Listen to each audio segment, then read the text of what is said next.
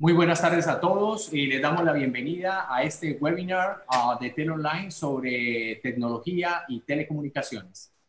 En el día de hoy, eh, como todos los jueves, estaremos hablando sobre un tema eh, relacionado con todo lo que es la tecnología y las telecomunicaciones.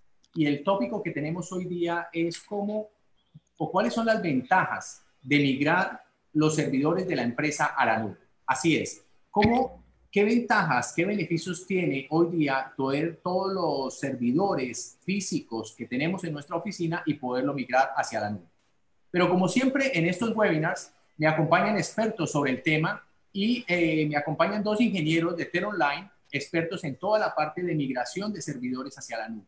Uno en toda la parte de arquitectura y planeación de servidores y el otro en todo el tema de conocimiento a, a nivel de la migración de los servidores está conmigo el ingeniero Rodolfo González y el ingeniero Anderson Buitrón. Muchas gracias, ingenieros, por acompañarnos en este día y estar acá acompañándonos sobre, sobre este tema.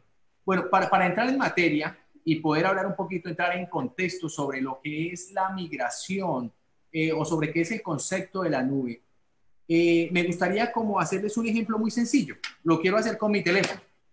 Mi celular o mi smartphone que hoy día todos tenemos un smartphone sin importar la marca de una o de otra compañía. Eh, tengo aquí en este teléfono mis aplicaciones. Las aplicaciones que yo utilizo acá están hospedadas en este teléfono, pero la data y la información está hospedada en la nube. ¿Qué quiere decir eso?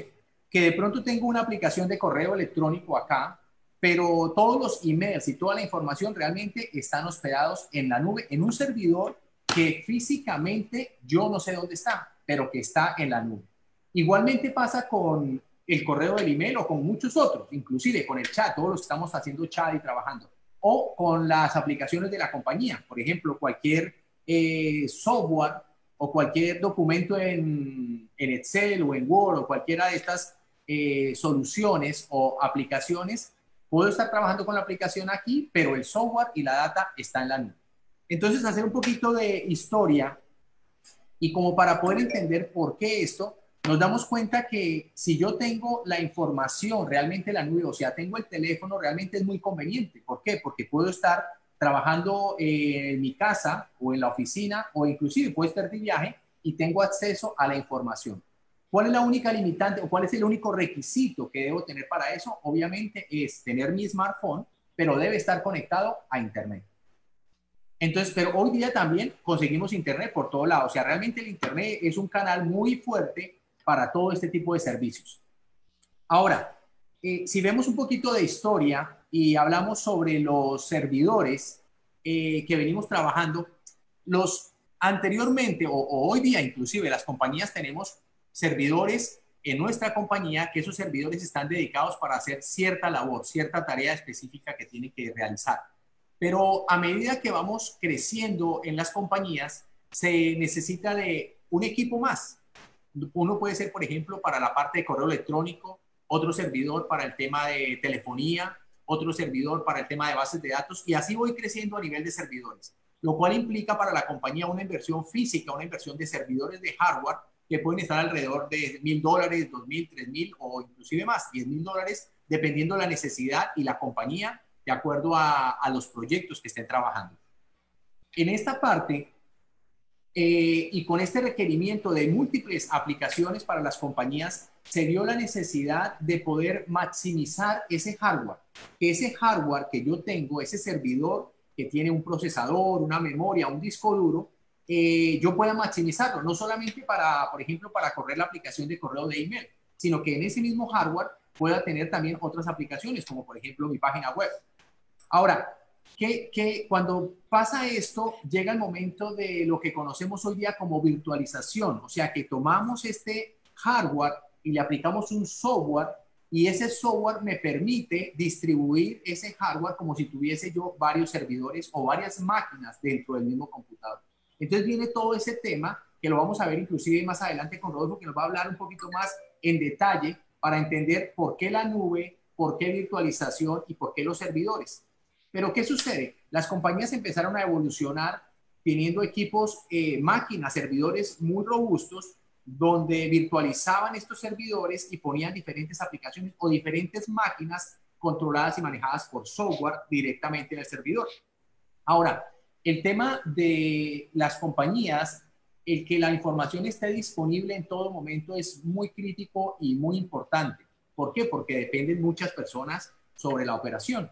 Entonces, si un servidor de estos está físicamente instalado en un edificio y por alguna razón, como hablamos antes, el Internet se llega a caer, pues no va a funcionar absolutamente nada. Y mi teléfono, como les hablaba inicialmente, quedaría desconectado, luego no tendría acceso yo a esta información. Entonces, con esa necesidad y con, ese, con esos casos que pasaron, muchos y bueno, inclusive siguen pasando, los, las compañías pensaron en migrar sus servidores físicos que estaban instalados en sus edificios o en sus oficinas a un lugar especial que me diera la garantía de tener 24 por 7 operación, de que el Internet nunca se cayera, que tenga la mejor comunicación e inclusive si se fuera la luz, estuviera siempre trabajando, tuviese todo lo que es el manejo de UPS, de fuentes generadoras de electricidad para que nunca se caigan mis servidores. Y estos lugares los conocemos mucho como los data centers o los colocations. Eh, esos data centers se han vuelto muy famosos donde entonces yo tomaba mis servidores, los llevaba a ese data center y yo administraba toda mi información. Tenía mi edificio, pero mis servidores estaban en la nube y todas las personas desde mi edificio se conectaban al data center o en cualquier lugar que estuvieran trabajando. Esa parte ha venido evolucionando en los últimos años porque de pronto eh, funcionó bastante, pero yo tenía que invertir en mi hardware para poderlo llevar directamente a, esos lugares. Y también dependía única y exclusivamente de un lugar físico. O para poder tener alta redundancia, tenía que tener unos servidores en un lugar y otros servidores en otro lugar. A nivel de compañía, obviamente esto implica costos, implica conexiones financieras. Y estos gastos financieros obviamente hacen que crezca los costos de la operación.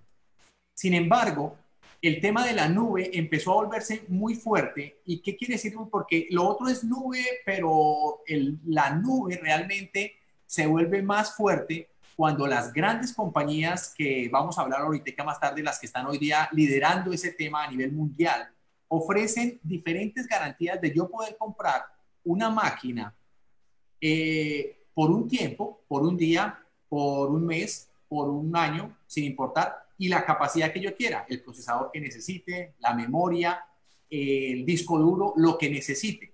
Pero me permite esa flexibilidad de crecer o disminuir al momento que quiera, pero adicionalmente sin yo tener que invertir en hardware, sino todo a través de un servicio mensual que ellos me están dando la capacidad para tener eso. Adicionalmente a esto, estas compañías me están ofreciendo que no necesariamente mis servidores están operando en un lugar físico. Por ejemplo, si hablamos de Miami o si hablamos de Nueva York o de Atlanta, puedo también tener un servidor que esté en Los Ángeles, de acuerdo a mi necesidad. Entonces tengo todo lo que conocemos hoy día como alta disponibilidad de mis servicios. Y eso se lleva a que la respuesta de mis equipos y de la información que yo estoy trabajando para mi compañía, para mis, eh, las personas de la compañía o para los clientes estén siempre con un alto nivel de, de respaldo.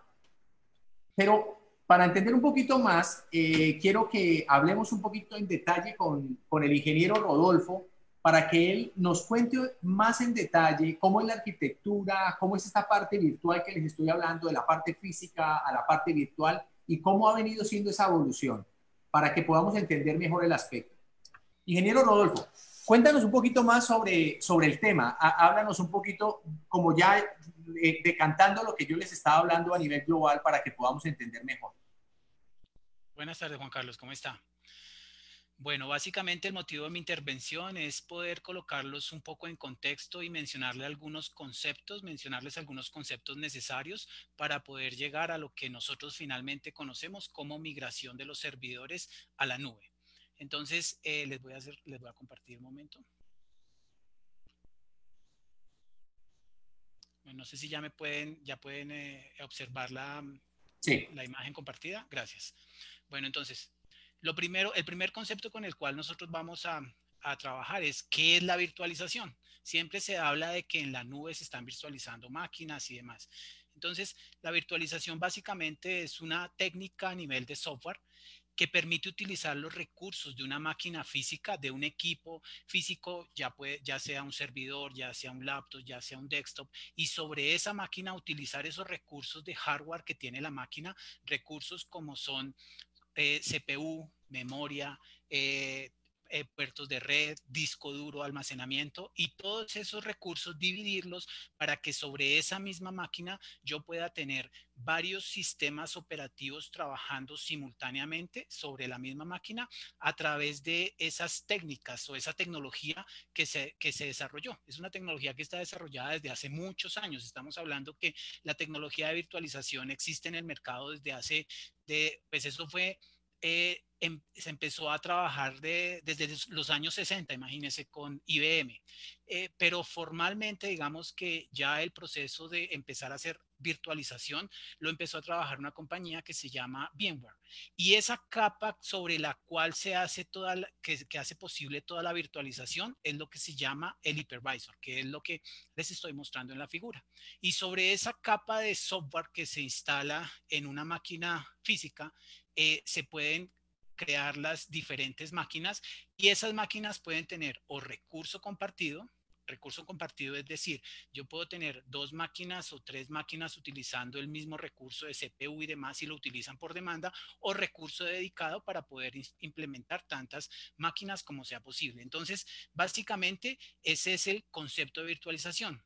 ¿Qué beneficios trae virtualizar? La virtualización tiene unos beneficios como por ejemplo la reducción de costos, tiene eh, la posibilidad de que al yo tener todas las máquinas de manera virtual, entonces las máquinas se puedan trasladar como son máquinas que son compatibles, yo perfectamente podría generar el backup de una de esas máquinas que tengo en un equipo físico, la puedo trasladar a otra máquina y en esa otra máquina asignarle los mismos recursos de memoria, procesador o cambiarlos y esos mismos recursos me van a seguir trabajando tanto el sistema operativo como las aplicaciones que tengo de esa máquina virtual en otro hardware diferente y eso hace que se genere cierto grado de movilidad para poder, eh, de movilidad y de flexibilidad para poder trasladar la información cuando sea necesario. Entonces eso se utiliza mucho por temas de recuperación de información y pues eh, tener uno la tranquilidad de que puede obtener los backups o traslado de máquinas sin ningún inconveniente en la infraestructura. Entonces así es como nace el concepto de la virtualización para los equipos. Después de eso, entonces, ¿qué sucede?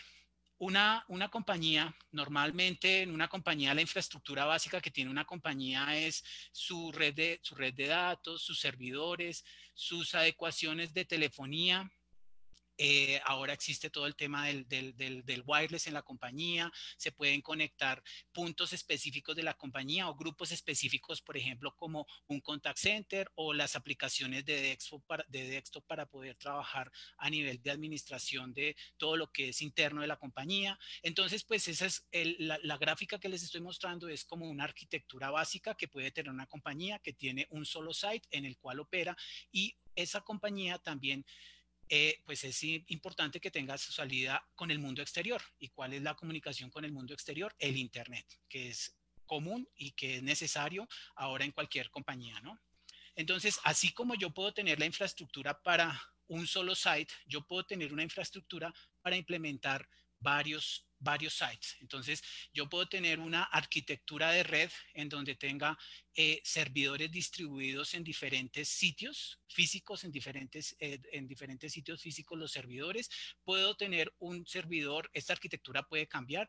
Puedo tener eh, interconectadas las oficinas a través de redes WAN o pueden existir la posibilidad ahora de redes públicas de interconexión a través de proveedores de Internet o de canales dedicados. Entonces, básicamente el tema ya se ha ampliado mucho y está relacionado con todo lo que se puede crecer a nivel de, digamos, de infraestructura y de redes en una compañía. Pero normalmente, ¿qué infraestructura dentro de la compañía, la infraestructura que uno maneja básicamente qué es? Si yo, eh, digamos, tengo una compañía con un escenario tradicional de infraestructura, yo tengo el conmutador telefónico, tengo la red de datos, tengo los servidores de aplicaciones y en los servidores de aplicaciones normalmente que se tiene, pues son todas las aplicaciones de ERP, como por ejemplo inventario, eh, software de inventario, nómina, eh, recursos humanos, eh, contabilidad. Y adicionalmente tengo todas las aplicaciones que puedo manejar, como por ejemplo de CRM, como por ejemplo manejo de clientes, PQRs, ventas, aplicaciones móviles. Entonces, todas esas aplicaciones que están basadas y que se instalan, como vimos anteriormente, sobre, los servidores que pueden estar localmente, todo eso yo lo puedo tener en servidores dedicados, un servidor por cada una de las aplicaciones, dependiendo de los requerimientos que, me pida cada, cada proveedor, o yo podría tener equipos eh, servidores virtualizados para poder tener la misma infraestructura, pero todo localmente. También puedo tener almacenamiento de archivos y almacenamiento de base de datos, temas de, mm, contact center cuando sea necesario. Obviamente los canales de internet y todo el tema de seguridad de la compañía con los firewall. Y todo, ese, todo eso que yo tengo de infraestructura, ¿qué me implica? En algunos casos, en las compañías puede ser un data center, en, en, otros casos puede ser una infraestructura más pequeña, no tan grande como un data center, pero todo eso implica poder controlar todo eso y poder administrar toda esa infraestructura que yo tengo internamente. Y adicionalmente empieza a aparecer el concepto de, aplicaciones en la nube. ¿Qué son las aplicaciones en la nube? Son aplicaciones, es, el, concepto es software as a service. Son aplicaciones que me ofrece un tercero con el cual yo puedo, que está en la nube, que yo puedo acceder a esas aplicaciones a través de Internet y que son servicios que yo puedo comprar. Normalmente esos servicios se compran eh, mensualmente o con un periodo específico y esos, y esos servicios que yo compro por demanda, esos servicios eh, son como las cuentas de correo, las herramientas ofimáticas como el Microsoft Office 365, los repositorios o los portales web de las compañías, en muchos de los casos están a través de un servicio y están montados en la nube, o por ejemplo algunas herramientas de trabajo remoto que me permiten hacer, hacer como más ágil la, la, operación de las personas dentro de la compañía, que son herramientas para poder documentar, herramientas para poder manejar calendarios, hacer seguimiento de tareas, herramientas como Zoom para poder hacer eh, reuniones. Entonces, todas esas herramientas son servicios que la compañía puede comprar de manera, eh, digamos, estando, eh, comprar el servicio en la nube y todo eso son utilización de servicios como software as a service, todo bajo la, digamos, todo bajo la nube. Pero el tener toda esa infraestructura tecnológica localmente, ¿qué implica? Administrar toda esa, esa infraestructura tecnológica implica primero que si yo tengo los servidores, así como lo mencionábamos anteriormente, yo puedo tener los servidores y tengo que validar el dimensionamiento y la actualización de esos servidores para que yo pueda instalar N aplicaciones y adicionalmente que yo pueda en determinado tiempo eh, volver a hacerles como las, las actualizaciones correspondientes o dimensionar hasta qué punto me llega en el tiempo la capacidad de sus servidores para que mis aplicaciones funcionen correctamente. Yo tengo que pensar en todo el tema de virtualización local, ya sea con, eh, con ah, con, hardware específico que hay para virtualización local o sobre servidores dedicados, que también se puede hacer la virtualización. Adicionalmente, tengo que estar pensando en, bueno, si se me llega a caer la plataforma, entonces yo tengo que plantear escenarios de redundancia o de alta disponibilidad dependiendo de la criticidad de mi negocio.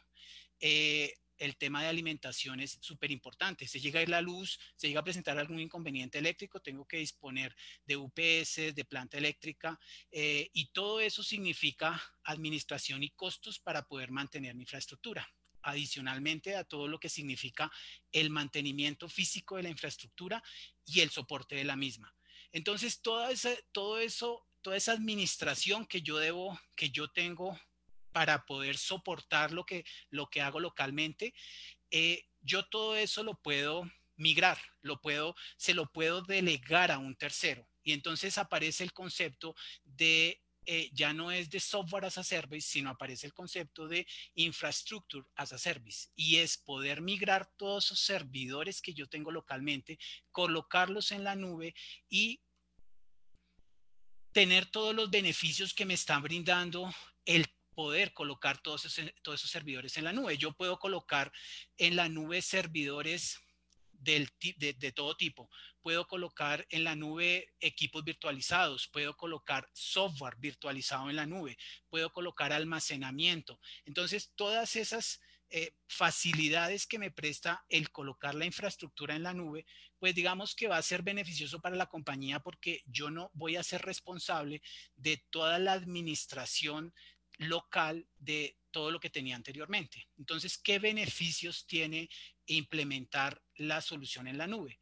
En primera instancia, eh, que yo puedo pagar esos servicios, no necesito una inversión muy grande para poder empezar a colocar ese tipo de servidores. No tengo que invertir lo que mencionaba Juan Carlos hace un rato, que tengo que comprar un servidor de 3 mil dólares, de 4 mil dólares para poder implementar una aplicación porque se me acabaron los recursos que tengo actualmente para los servidores actuales. Allá puedo hacer un proceso de creación del servidor con un pago mensual por demanda y con los recursos específicos. Entonces es asequible poder empezar a trabajar y colocar los servidores en la nube.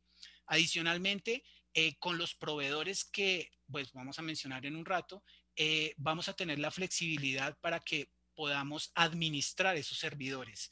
Eh, y vamos a poder tener un beneficio muy grande y es que yo puedo crecer los servidores en la capacidad que quiera. Entonces yo puedo trabajar con los servidores con requerimientos mínimos mientras hago todo el proceso de adaptación, de pruebas, de implementación y demás. Y a medida que el requerimiento, los usuarios, la aplicación me vaya pidiendo más, más, más capacidad de máquina, yo puedo aumentar esa capacidad de máquina por demanda.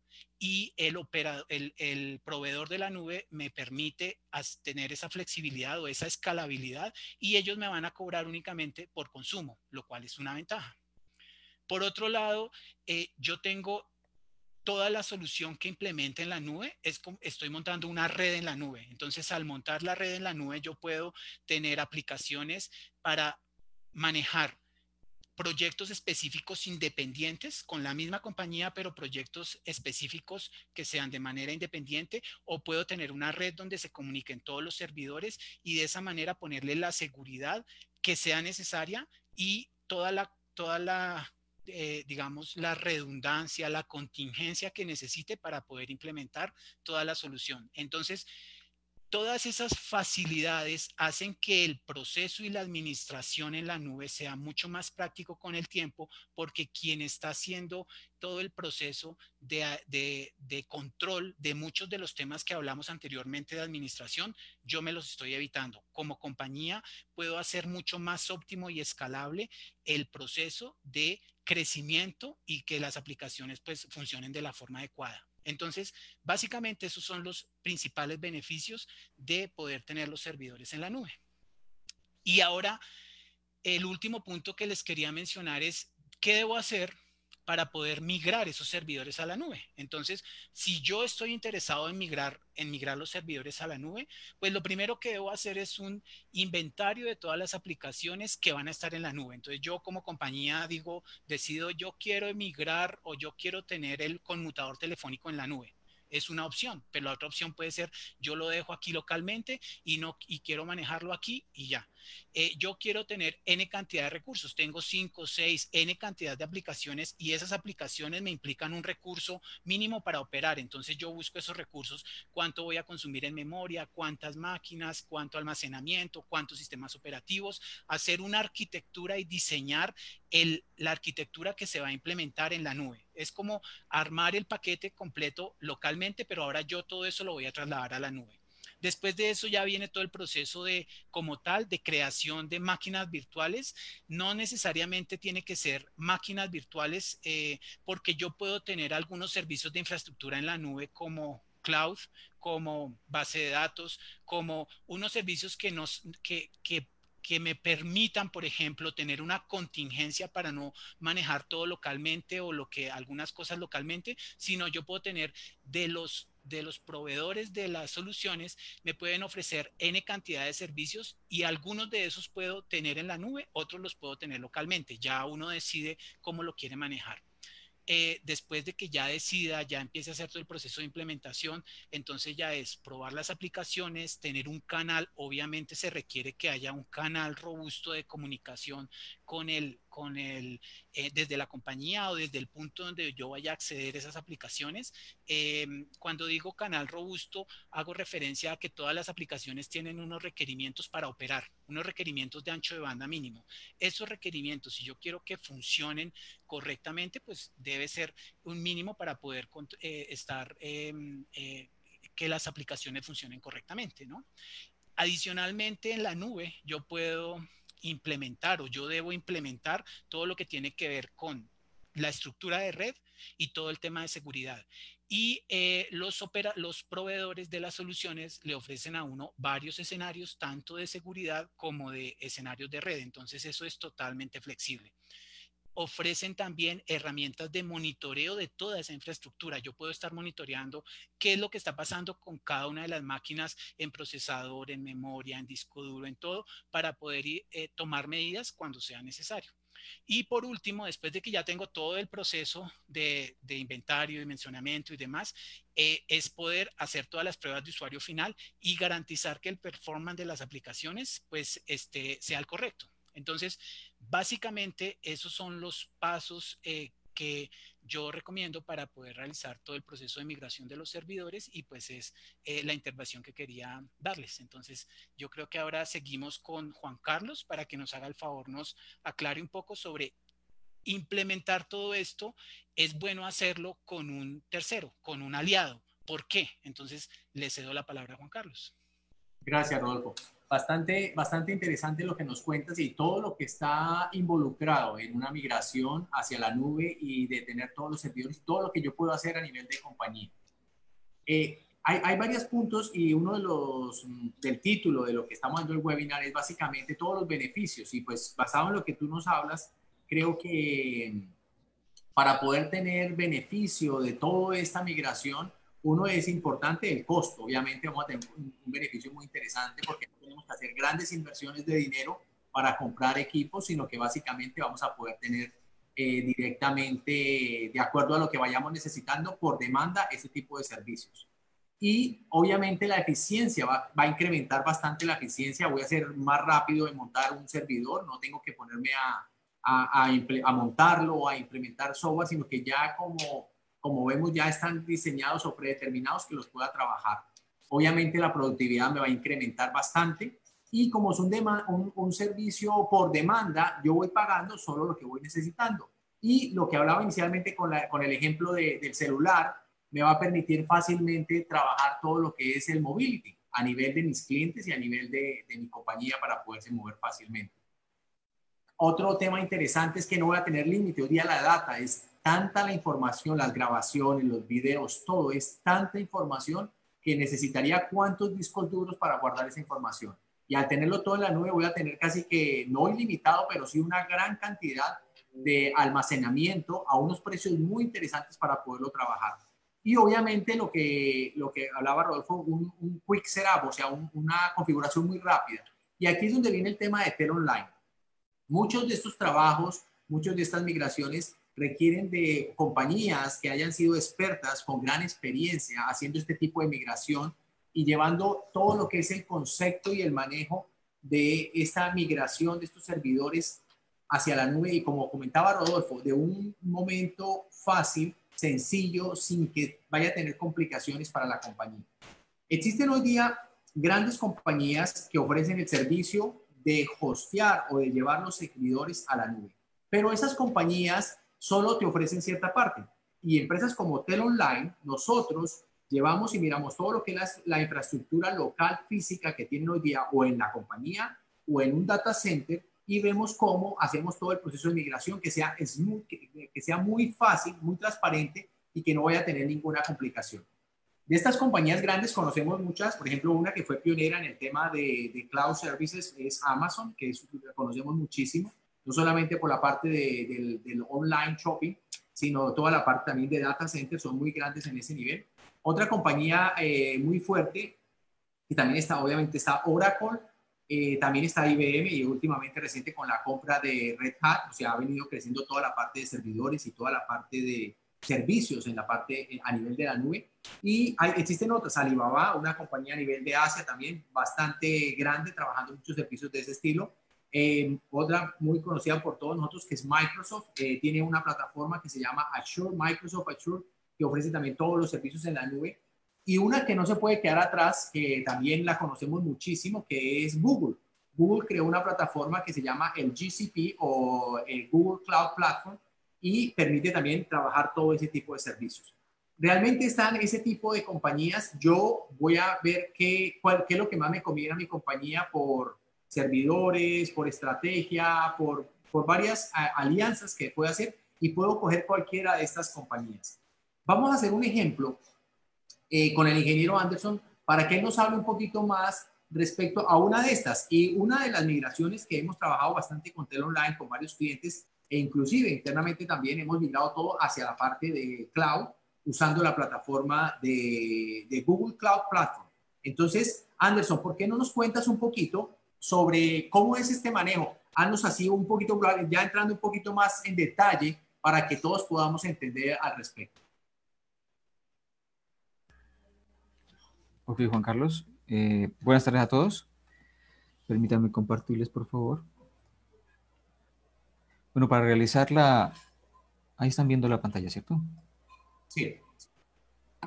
Bueno, para realizar el, la correcta migración de los, de los, servicios que tengamos en nuestros servidores locales, eh, utilizamos muchos de, los servicios que, que, nos proporciona Google Cloud.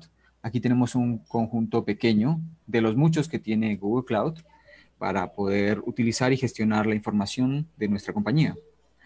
En el primer grupo de Compute, eh, los utilizamos estos servicios para poder desplegar nuestras, nuestras aplicaciones, eh, algunos con, con, bueno, son completamente administrados, otros no tanto, pero que podemos, algunos son, digamos, algunos proporcionan esa flexibilidad, como Compute Engine, para instalar nuestras, nuestras máquinas virtuales. Eh, otro, otro tipo de, servicios es el de, de, almacenamiento de Google Cloud Storage para poder almacenar datos estructurados o no estructurados e incluso nuestras bases de datos que son completamente administradas. Tenemos otro tipo, o el tercer tipo de, recursos o de servicios que nos proporciona eh, Google Cloud para poder eh, hacer el flujo, el flujo, la consulta y, control de, grandes cantidades de información, que en el caso de Big Data eh, se necesita. El cuarto grupo, que es el de Machine Learning, es un conjunto de servicios que se utilizan para hacer análisis de, toda esta cantidad de, información, para poder eh, analizar imágenes, textos, videos, toda esta cantidad para, para para realizar análisis y lograr extraer información de, estos datos. Dentro de los servicios que nos proporciona GCP, eh, hay algunos servicios que, requieren la, intervención de nosotros como, usuarios, que son las máquinas de Compute Engine, para crear máquinas virtuales eh, configuradas a nuestro beneficio, eh, que nos, en donde nosotros podemos desplegar nuestras aplicaciones y crear nuestras bases de datos, así como, como, una, máquina, como una máquina física eh, de las que utilizamos eh, localmente. O podemos utilizar eh, más a la izquierda, bueno, más a la derecha, perdón, aplicaciones que son completamente administradas, que están solamente para utilizarlas, que son autoescalables. Entre más, más a la izquierda vemos nuestros servicios, están em, son, digamos, son administradas físicamente por Google, pero requieren de una intervención por parte nuestra. Dentro de, las, de los servicios que proporciona Google, eh, uno es el de, creación de, máquinas virtuales por medio de Compute Engine, que nos proporciona eh, esta, este, esta facturación de recursos en, en, incrementos muy pequeños, como por ejemplo minutos o incluso segundos o micro, bueno, milisegundos. Eso quiere decir que si utilizamos eh, de un recurso 15, durante 15 segundos, nos van a cobrar solamente los 15 segundos y no el minuto entero o, una hora completa si solamente utilizamos 15 segundos. Entonces, esto es, es, es muy útil para, la, para, para nuestro ahorro de, costos. También para poder eh, ahorrar en, costos, tenemos los descuentos por uso continuo de recursos, en los cuales nosotros podemos, eh, en la mayoría de, cada mes, utilizar CPU, RAM o, los discos para llegar a, un descuento de estos, de estos recursos. Si estamos seguros del uso de, recursos como RAM, CPU o disco, eh, durante mucho tiempo, digamos un año, dos años o tres años, podemos llegar a, un compromiso con Google para, eh, obtener un descuento por ese, por ese uso de estos recursos. Mm, a pesar de que Google eh, Compute Engine nos proporciona algunas de las de máquinas ya preconfiguradas, en su capacidad de, RAM y disco duro podemos realizar unas que ya que están, bueno, podemos realizarlas unas personalizadas, adaptadas a nuestras necesidades. Sin embargo, siguen siendo siguen siendo, eh, digamos, los recursos que consumamos de estas máquinas personalizadas, pagamos por lo que consumimos y eso esos son uno de los grandes beneficios de, pasar esto a la nube. Consumimos por, por lo que, pagamos por lo que consumimos.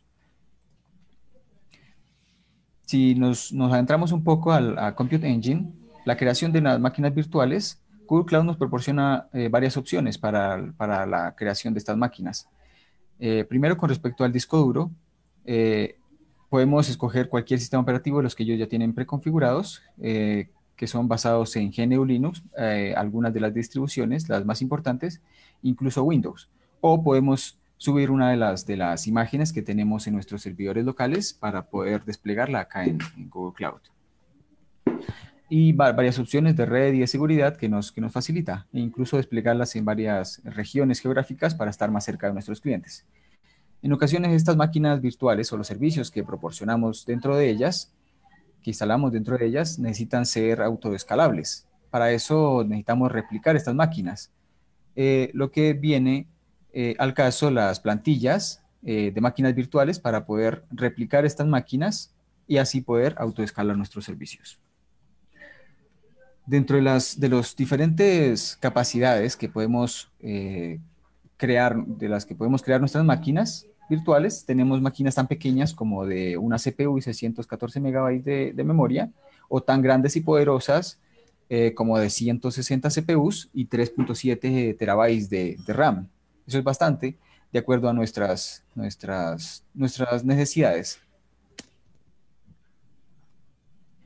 Yéndonos un poco a un nivel más abstracto en el que no tenemos que realizar tanta gestión o, administración de, los recursos, vamos al servicio que nos proporciona Google, que es el de App Engine, en el cual podemos desplegar nuestras aplicaciones con, un comando simple eh, para tenerlas listas para que estén desplegadas eh, fácilmente y que sean autoescalables.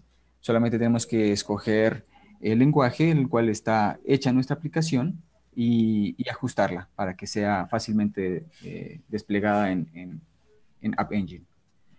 Esto nos, digamos, nos, facilita o el beneficio que tenemos es que va a ser completamente administrada por, Google. No tenemos que preocuparnos de configuración de, de sistemas operativos o de la máquina, nada de eso.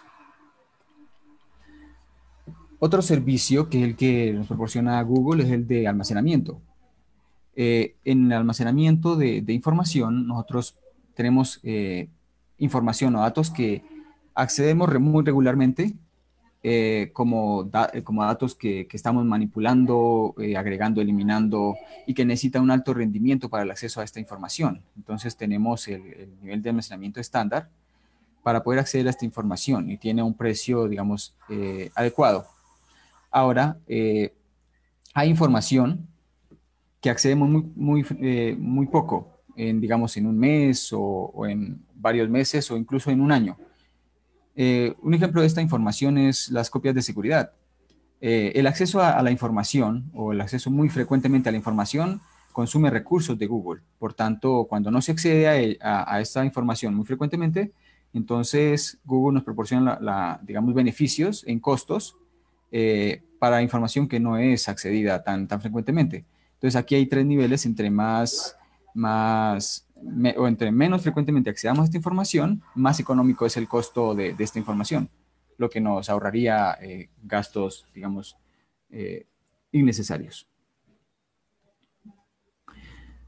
Todos los recursos en, Google Cloud o incluso aplicaciones que tenemos desplegadas en, la nube requieren que tengamos registros para, para, realizar el seguimiento de toda la actividad de nuestros sistemas. Por tanto, Google Cloud nos proporciona una, una interfaz para lograr consultar y ver toda la información de los registros de nuestras aplicaciones. Eh, nos proporciona un lenguaje para, realizar esta consulta y llegar más fácilmente a la información de manera rápida y efectiva. Esta información, estos eh, registros, podemos eh, llevarlos a, un servicio que tiene Google, que es Stackdriver, para visualizarlo más fácilmente.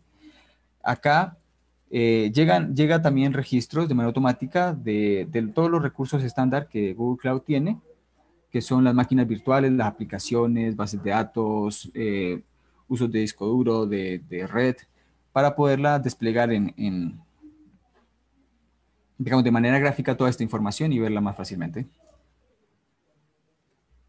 Aquí tenemos eh, un, ejemplo de cómo se ve el, eh, digamos, el comportamiento del consumo de CPU y de RAM, e incluso de, de disco duro para lograr eh, estar atento a la actividad de nuestros recursos y, ver si es necesario intervenir. También podemos, podemos crear alertas en base al consumo de nuestros recursos para así estar, digamos, eh, no pasar por alto algún error del sistema o, o, alguna necesidad. Entonces tenemos que tenemos esta posibilidad de ver estos registros fácilmente. Con respecto al almacenamiento de bases de datos, Google Cloud nos proporciona el servicio de almacenamiento de estas bases de datos con un administrador creado por ellos y que está completamente administrado y que es autoescalable, pero también podemos utilizar eh, un administrador de bases de datos de terceros como MySQL o Postgres, que nos da la facilidad de que es completamente administrado, nosotros más solamente tenemos que utilizarlo y es casi ilimitado el almacenamiento que tenemos en estas bases de datos, así que por esa parte no nos tendríamos que preocupar. Con respecto a la seguridad de, Google, eh, toda la infraestructura eh, de, Google ya, ya nos proporciona bastantes eh, capacidades de su, de su, seguridad en toda la red, pero en aplicaciones que están públicas necesitamos, digamos, un nivel de, seguridad gestionado por nosotros y que es el firewall, que nos da la posibilidad de, de permitir o de negar el acceso a cierto rango de IPs para nuestros recursos. Esto a nivel de máquina. Si vamos a nivel de balanceadores, ya tenemos Cloud Armor, que es para denegar o permitir el, acceso a diferentes IPs para nuestros servicios en caso de que queramos denegar la IP de algún atacante, por ejemplo. Listo, esto fue un, pequeño, digamos, abanico de los, de, los, de los servicios, de los muchos servicios que proporciona Google para, para poder utilizar eh, para poder utilizar nuestra, nuestra compañía y migrar nuestros servicios a la nube. Cuando realizamos una migración de estos servicios, si un cliente desea pasar todos estos servicios de manera local acá a Google Cloud, nosotros realizamos un completo estudio de todo el, de todo el conjunto de la, de, de la organización, de la infraestructura que tienen en la compañía del cliente y vemos qué partes de, esa infraestructura necesitan ser pasados a la nube, qué aplicaciones se van a pasar y qué servicios vamos a utilizar de Google Cloud y hacer una, migración eficiente hacia la nube. Eso es todo. Excelente, Anderson. Muy, muy interesante y aunque sabemos que es un tema bastante amplio, el, el, el manejo es bastante ya que podemos ir paso a paso para ver cómo podemos ir trabajando cada, cada opción para migrar nuestros servidores a la nube. Y bueno, Google nos ofrece bastante información, yo diría que casi muy completa, tanto de la parte de almacenamiento, de recursos, de seguridad, que es uno de los temas más importantes. Y hoy día creo que nos ofrece un nivel de alta disponibilidad bastante alto. Estamos hablando de 99.99 a nivel de los, de los, de los 9 que medimos siempre todo ese tema de qué tan reliable es eh, la plataforma y qué tan seguro y qué tan confiado estoy yo directamente en el sistema. Creo que ha sido bastante interesante. Estaba revisando aquí en las redes sociales si teníamos alguna pregunta puntual.